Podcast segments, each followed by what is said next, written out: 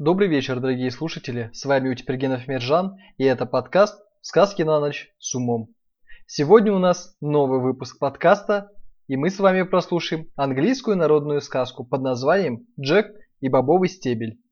Итак, приготовились? Слушаем. Жила когда-то на свете бедная вдова, и был у нее один единственный сын, Джек да корова-белянка. Корова каждое утро давала молоко, и мать с сыном продавали его на базаре. Этим и жили. Но вот как-то раз Белянка не дала молока, и они просто не знали, что делать. «Как же нам быть? Как быть?» – твердила мать, ломая руки. «Не унывай, мама!» – сказал Джек. «Я наймусь кому-нибудь на работу». «Да ведь ты уже пробовал наниматься, только никто тебя не берет», – отвечала мать. «Нет, видно придется нам продать нашу белянку и на вырученные деньги открыть лавку или каким другим делом заняться. Что ж, хорошо, мама, согласился Джек. Сегодня как раз базарный день, и я живо продам белянку, а там и решим, что делать. И вот взял Джек в руки повод и повел корову на базар. Но не успел далеко отойти, как повстречался с каким-то чудным старичком. «Доброе утро, Джек!» – сказал старичок. «И тебе доброе утро!» – ответил Джек. А сам удивляется, откуда старичок знает, как его зовут. «Ну, Джек, «Ой, куда путь держишь?» – спросил старичок. «На базар, корову продавать». «Так-так, кому и торговать коровами, как не тебе?» – посмеялся старичок. «А скажи-ка, сколько нужно бобов, чтобы получилось пять?» «Ровно по два в каждой руке, да один у тебя во рту», – ответил Джек. Он был малый не промах. «Верно. Смотри-ка, вот они, эти самые бобы. И старичок вытащил из кармана каких-то диковинных бобов. «И раз уж ты такой смышленый, — продолжал старичок, — я не прочь с собой поменяться. Тебе бобы, а мне корова». «Иди-ка ты своей дорогой, — рассердился Джек. Так-то лучше будет». «Э, да ты не знаешь, что это с бобы, — сказал старичок. Посади их вечером, и к утру они вырастут до самого неба». «Да ну, правда?» «Истинная правда. А если нет, заберешь свою корову обратно. Ладно, согласился Джек, отдал старичку белянку, а бобы положил в карман. Повернул Джек назад и пришел домой рано и еще не стемнело. Как? Ты уже вернулся, Джек? Удивилась мать. Я вижу, белянки с тобой нет, значит, ты ее продал? Сколько же тебе за нее дали? Ни за что не угадаешь, мама, ответил Джек. Да ну! Ах ты мой хороший! Фунтов пять, десять, пятнадцать?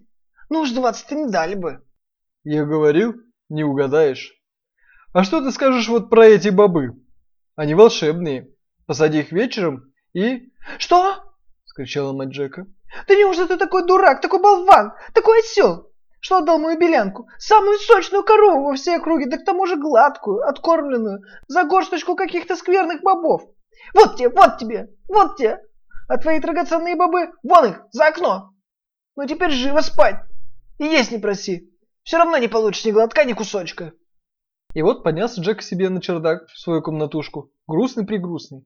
А матери жалко было, и сам без ужина остался. Наконец, он все-таки заснул. А когда проснулся, едва узнал свою комнату. Солнце освещало только один угол, а вокруг было темным-темно. Джек скачал с постели, оделся и подошел к окну. И что же он увидел? Да что-то вроде большого дерева. А эти его бобы проросли. Мать Джека вечером выбросила из окна в сад. Они поросли, и огромный стебель все тянулся и тянулся вверх и вверх, пока не дорос до самого-самого неба. Выходит, старичок-то правду говорил. Бобовый стебель вырос возле самого Джекового окна. Вот Джек распахнул окно, прыгнул на стебель и полез вверх, словно по лестнице. И все лес, лес, и лес, и лес, и лес, и лес, пока наконец не добрался до самого неба. Там он увидел длинную и широкую дорогу, прямую, как стрела. Пошел по этой дороге, и все шел, и шел, и шел, пока не пришел к огромному-преогромному высоченному дому. А у порога этого дома стояла огромная-преогромная высоченная женщина. «Доброе утро, сударыня», — сказал Джек очень вежливо. «Будьте так любезны, дайте мне, пожалуйста, чего-нибудь позавтракать». Ведь Джек лег спать без ужина и был теперь голоден, как волк. «Позавтракать захотел», — сказала огромная-преогромная высоченная женщина. Да ты сам попадешь другим на завтрак, если не уберешься отсюда. Мой муж людоед. И самое его любимое кушанье – это мальчики, изжаренные в сухарях. Уходи-ка лучше, пока цел, а то он скоро вернется. Ух, сударыня, очень прошу вас, дайте мне что-нибудь поесть, не унимался Джек. У меня со вчерашнего утра ни крошки во рту не было, истинную правду говорю. И не все ли равно, поджарят меня или я с голоду умру. Надо сказать, что людоедша была неплохая женщина. Она отвела Джека на кухню и дала ему кусок хлеба с сыром да кувшин молока. Пока не успел Джек съесть и половины завтрака, как вдруг топ, топ, топ. Весь дом затрясся от чьих-то шагов. «О, Господи! Да это мой старик!» – ахнул людоедш. «Что делать? Скорее прыгай сюда!» И только она успела втолкнуть Джека в печь, как вошел сам великан-людоед. Ну и велик же он был, гора горой. На поясе у него болталось три теленка, привязанных за ноги. Людоед отвязал их, бросил на стол и сказал. «А ну-ка, жена, поджарь мне парочку на завтрак. О, чем это здесь пахнет?» «Фи-фай-фо-фам, дух при танце чую там, мертвый он или живой, попадет на завтрак мой». «Да что ты, муженек?» — сказала ему жена. «Тебе померещилось. А может, это пахнет тем маленьким мальчиком, что был у нас вчера на обед? Помнишь, он тебе по вкусу пришелся?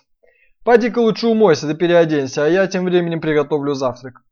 Людоед вышел, а Джек уже хотел было вылезти из печи и убежать, но людоедша не пустил его. «Подожди, пока он не заснет. После завтрака он всегда ложится подремать». И вот людоед позавтракал, потом подошел к огромному сундуку, достал из него два мешка с золотом и уселся считать монеты.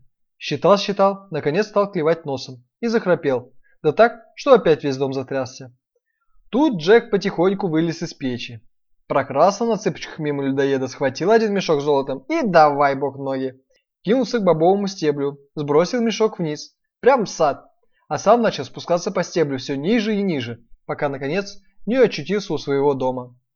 Рассказал Джек матери обо всем, что с ним приключилось, протянул ей мешок золотом и говорит. «Ну что, мама, правду я сказал насчет своих бобов. Видишь, они в самом деле волшебные».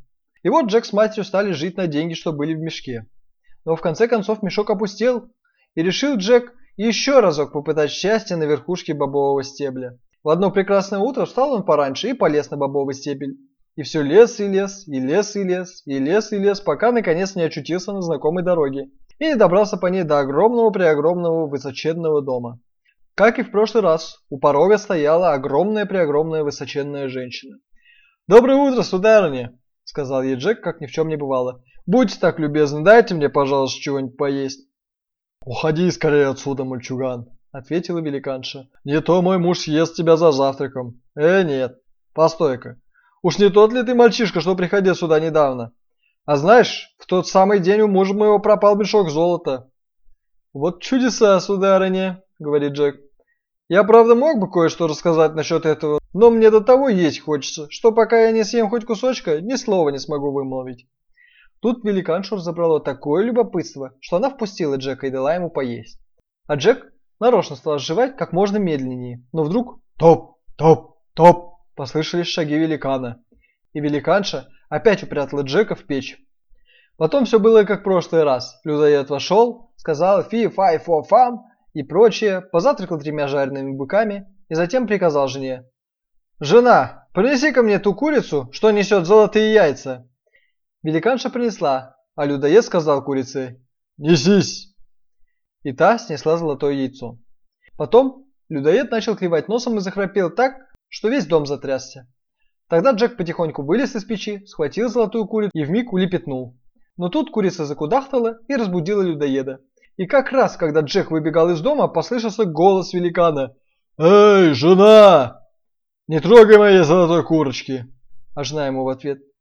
Чё это тебе почудилось, муженек? Только это Джек и успел расслышать. Он со всех ног бросился к бобовому стеблю и прям-таки слетел по нему вниз.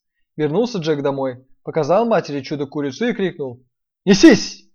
И курица снесла золотое яичко. С тех пор всякий раз, когда Джек говорил ей «несись», курица несла по одному золотому яйцу. Так-то вот. Но Джеку это показалось мало и вскоре он опять решил попытать счастье на верхушке бобового стебля. В одно прекрасное утро встал он пораньше и полез на бобовый стебель. И все лес, лес и лес и лес, пока не добрался до самой верхушки. Правда, на этот раз он поостерегся сразу войти в людоедов дом, а подкрался к нему потихоньку и спрятался в кустах. Подождал, пока великанша пошла с ведром по воду и шмык в дом. Залез в медный котел и ждет. Недолго он ждал, вдруг слышит знакомое «туп, туп, туп». И вдруг входит в комнату людоед с женой. «Фи-хай, фо-фам, дух британца чую там!» – закричал людоед. «Чую, чую, жена!» «Да неужто чуешь, муженек?» – говорит великанша. «Ну если это тот сорванец, что украл твое золото и курицу с золотыми яйцами, он уж, конечно, в печке сидит». И оба бросились к печи. Хорошо, что Джек не в ней спрятался. «Вечно ты со своим фи-фа-фу-фам!» – сказала людоедша. «Да и тем мальчишкой пахнет, который ты вчера поймал. Я только что зажарил его тебе на завтрак. Ну и память у меня. Да и ты тоже хорош. За столько лет не научился отличать живой дух от мертвого». Наконец, людоед уселся за стол завтракать. Но он то и дело бормотал. «Да... А все-таки могу поклясться, что...» И, поднявшись из-за стола, обшаривал и кладовую, и сундуки, и поставцы. Все углы и закоулки обыскал, только в медный котел заглянуть не догадался. Но вот позавтракал людоед и крикнул. «Жена! Жена, принеси ко мне мою золотую арфу!» Жена принесла арфу и поставила ее перед ним на стол. «Пой!» – приказал великан арфе. И золотая арфа запела, да так хорошо, что заслушаешься. И все пела, пела, пела, пела, пока людоед не заснул и не захрапел. А храпел он так громко, что чудилось, будто гром гремит. Тут Джек и приподнял легонько крышку котла. Вылез из него тихо-тихо, как мышка, и пополз на четвереньках до самого стола. Скарабкался на стол, схватил золотую арфу и бросился к двери. Но арфа громко-пригромко позвала «Хозяин! Хозяин!» Людоед проснулся и увидел, как Джек убегает с его арфой. Джек бежал, сломя голову, а людоед за ним. И, конечно, поймал бы его, да Джек первым кинулся к двери. К тому же ведь он хорошо знал дорогу. Вот прыгнул он на бобовый стебель, а людоед нагоняет. Но вдруг Джек куда-то пропал. Добежал людоед до конца дороги, видит, Джек уже внизу. Из последних селенок спешит. Побоялся великан ступить на шаткий стебель. Остановился, стоит, а Джек еще пониже спустился. Но тут арфа опять позвала. «Хозяин! Хозяин!» Великан спустился на бобовый стебель, и стебель затрясся под его тяжестью. Вот Джек спускается все ниже и ниже, а людоед за ним. А когда добрался Джек до крыши своего дома, закричал «Мама, мама, неси топор, неси топор!» Мать выбежала с топором в руках, бросилась к бобовому стеблю, да так и застыла от ужаса. Ведь наверху великан еще продырявил облака своими ножищами. Наконец Джек спрыгнул на землю, схватил топор и так рубанул по бобовому стеблю, что чуть пополам его не перерубил. Людоед почувствовал, что стебель сильно качается, и остановился. «Что это случилось?» – думает. Тут Джек как ударит топором еще раз, совсем перерубил бобовый стебель. Стебель закачался и рухнул, а людоед грохнулся на землю и свернул себе шею.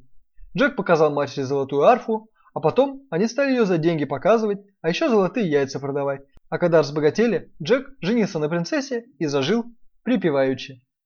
Конец. Итак, дорогие друзья, вы прослушали еще один выпуск подкаста «Сказки на ночь с умом». Подписывайтесь на нас в социальных сетях, слушайте нас на платформе Яндекс Музыка, под FM, ВКонтакте и iTunes. Хорошего вам вечера и спокойной ночи. Пока!